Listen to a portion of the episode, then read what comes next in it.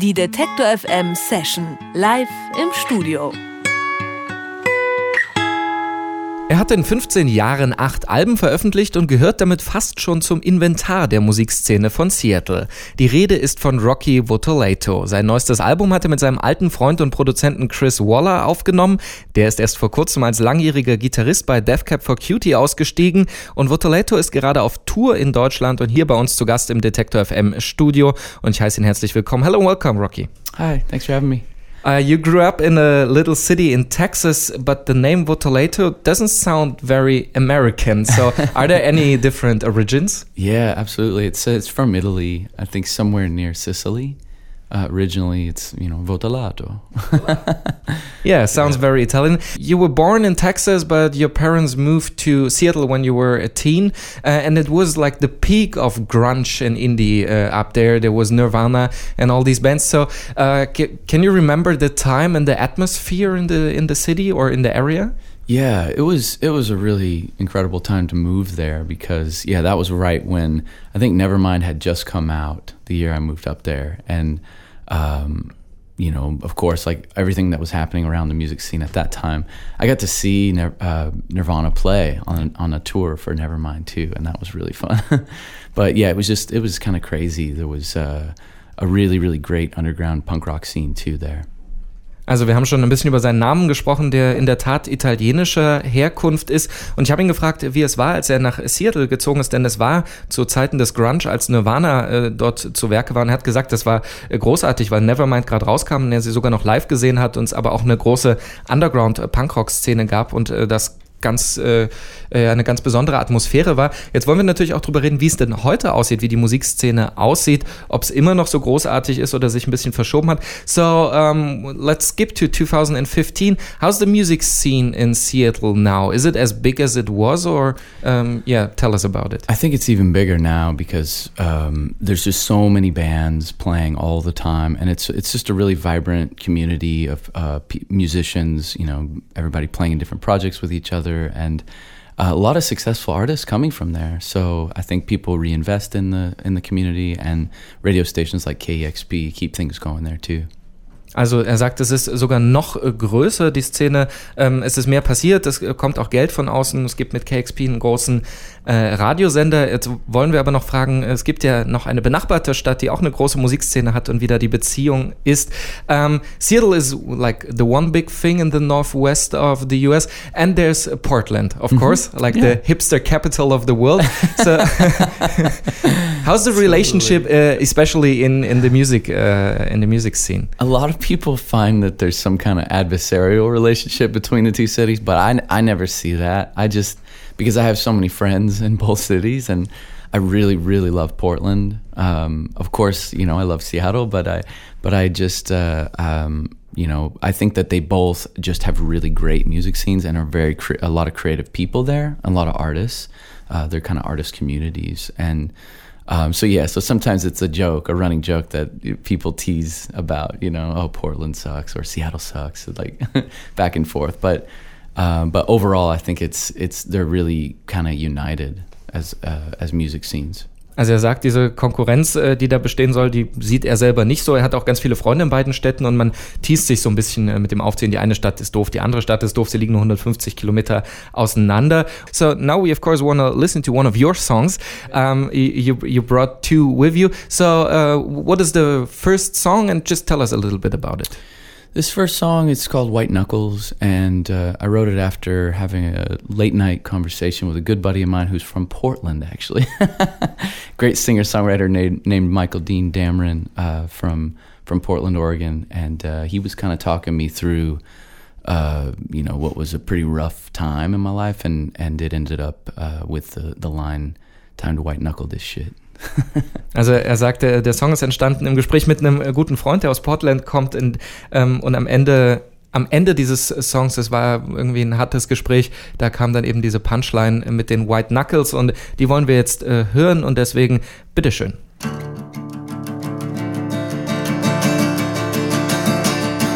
It's time to white knuckle this shit. Make friends with these demons and just get on with it.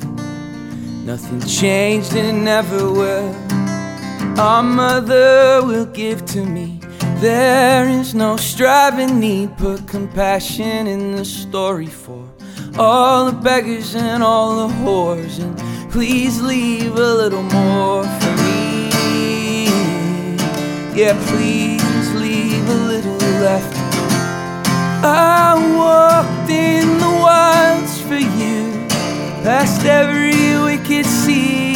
deadly desert through.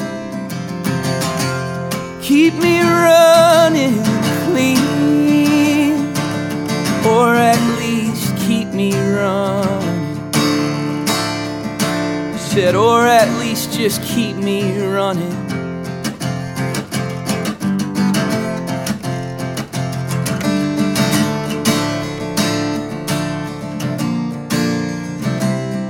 I don't wanna be the clay in your flames anymore. I don't wanna be the stone, what's the polishing for?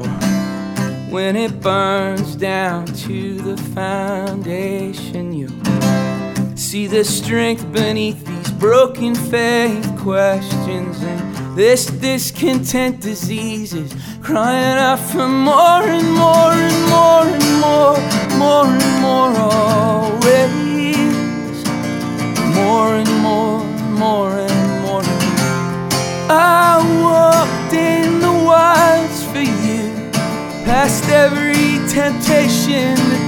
desert through. Keep me running clean, or at least keep me running. I said, or at least just keep me running.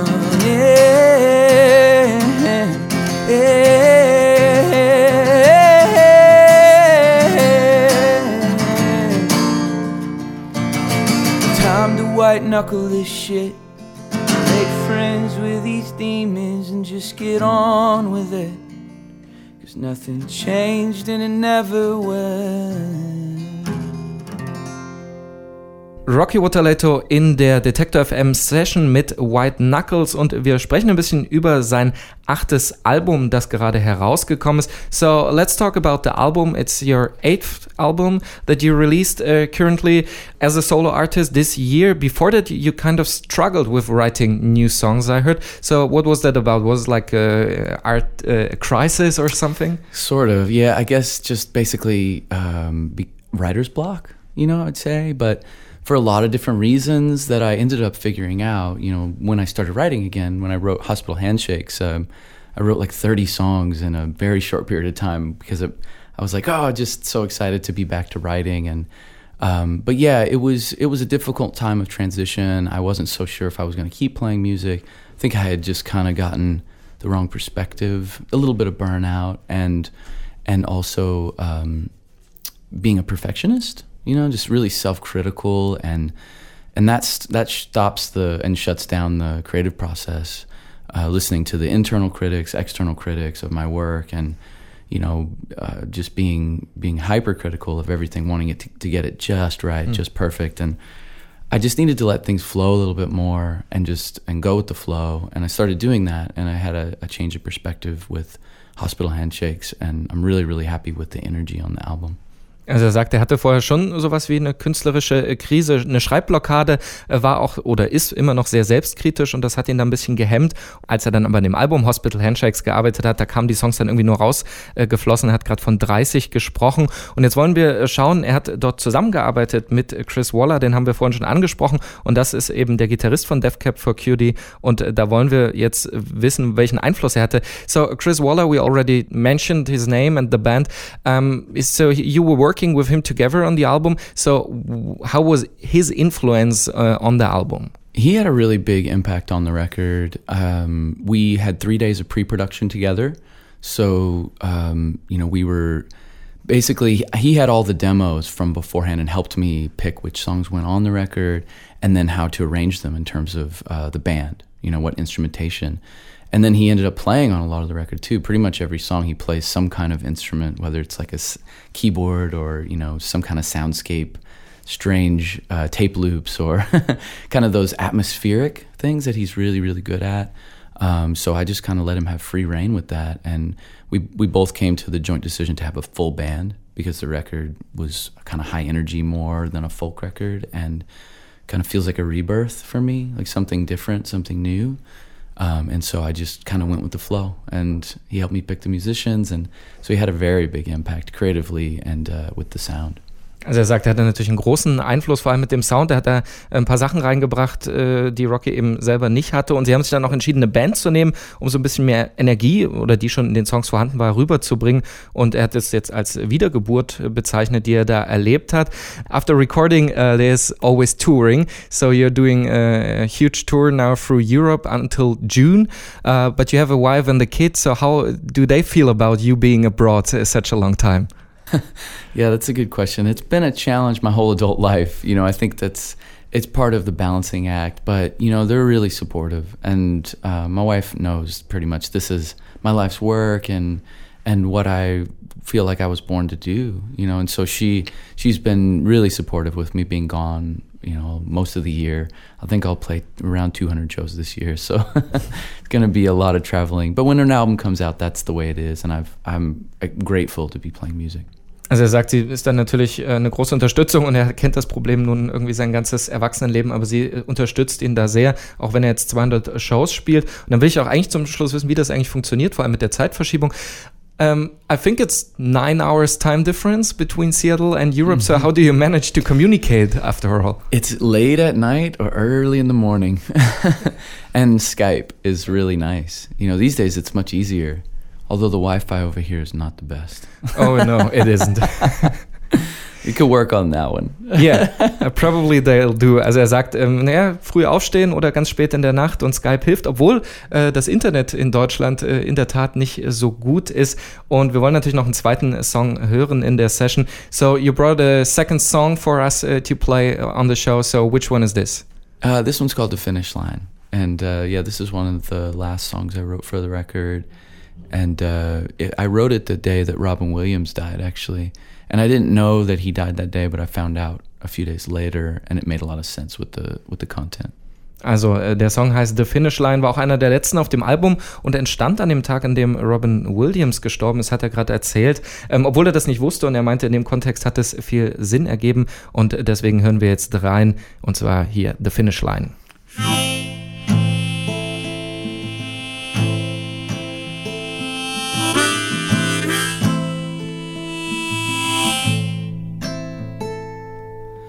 My name is inmate number 30268, and I decided not to stay.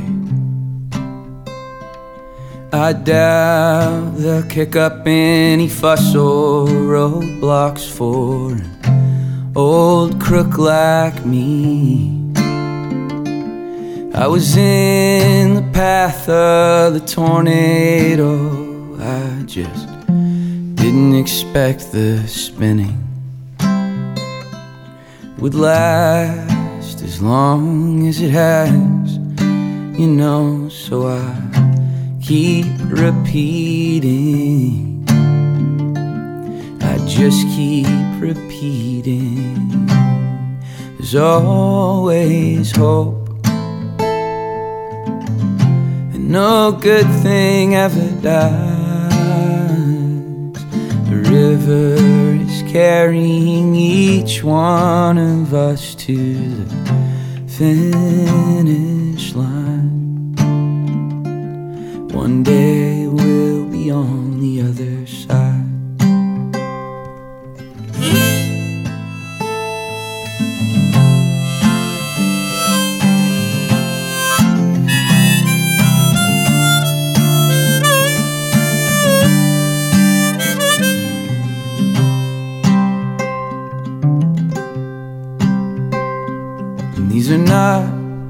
chosen themes.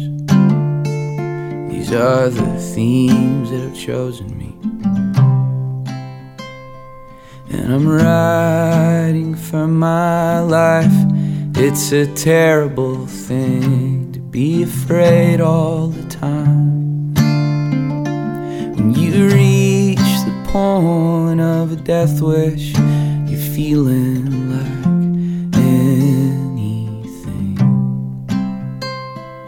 has got to be better than this, then just keep repeating. Just go on repeating.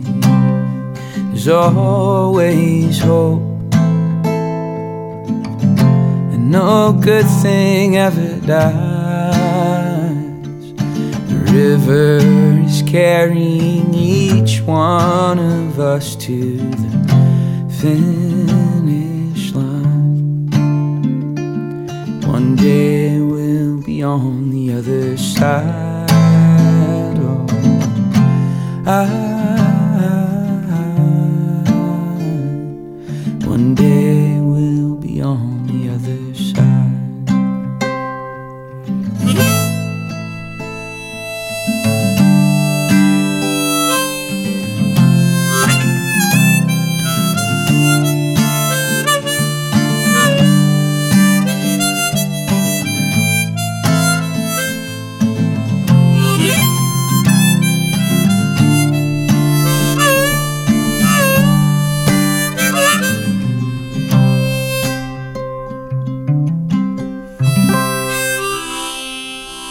Rocky Wotoleto mit The Finish Line, live eingespielt im Detector FM Studio. Sein aktuelles Album heißt Hospital Handshakes. Heute Abend spielt er mitsamt Band dann live im Werk 2 in Leipzig, morgen dann in Dresden und dann geht's solo weiter nach Österreich. Und die ganze Session, die können Sie nochmal nachhören und sich vor allem angucken, weil wir sie mitgefilmt haben, ähm, bei uns auf der Webseite detektor.fm. Gucken Sie da mal rein und ich sage ähm, danke, dass er hier war. So, thanks for coming and being on our show. Thanks so much for having me. It was a good time. Die Detektor FM Session live im Studio.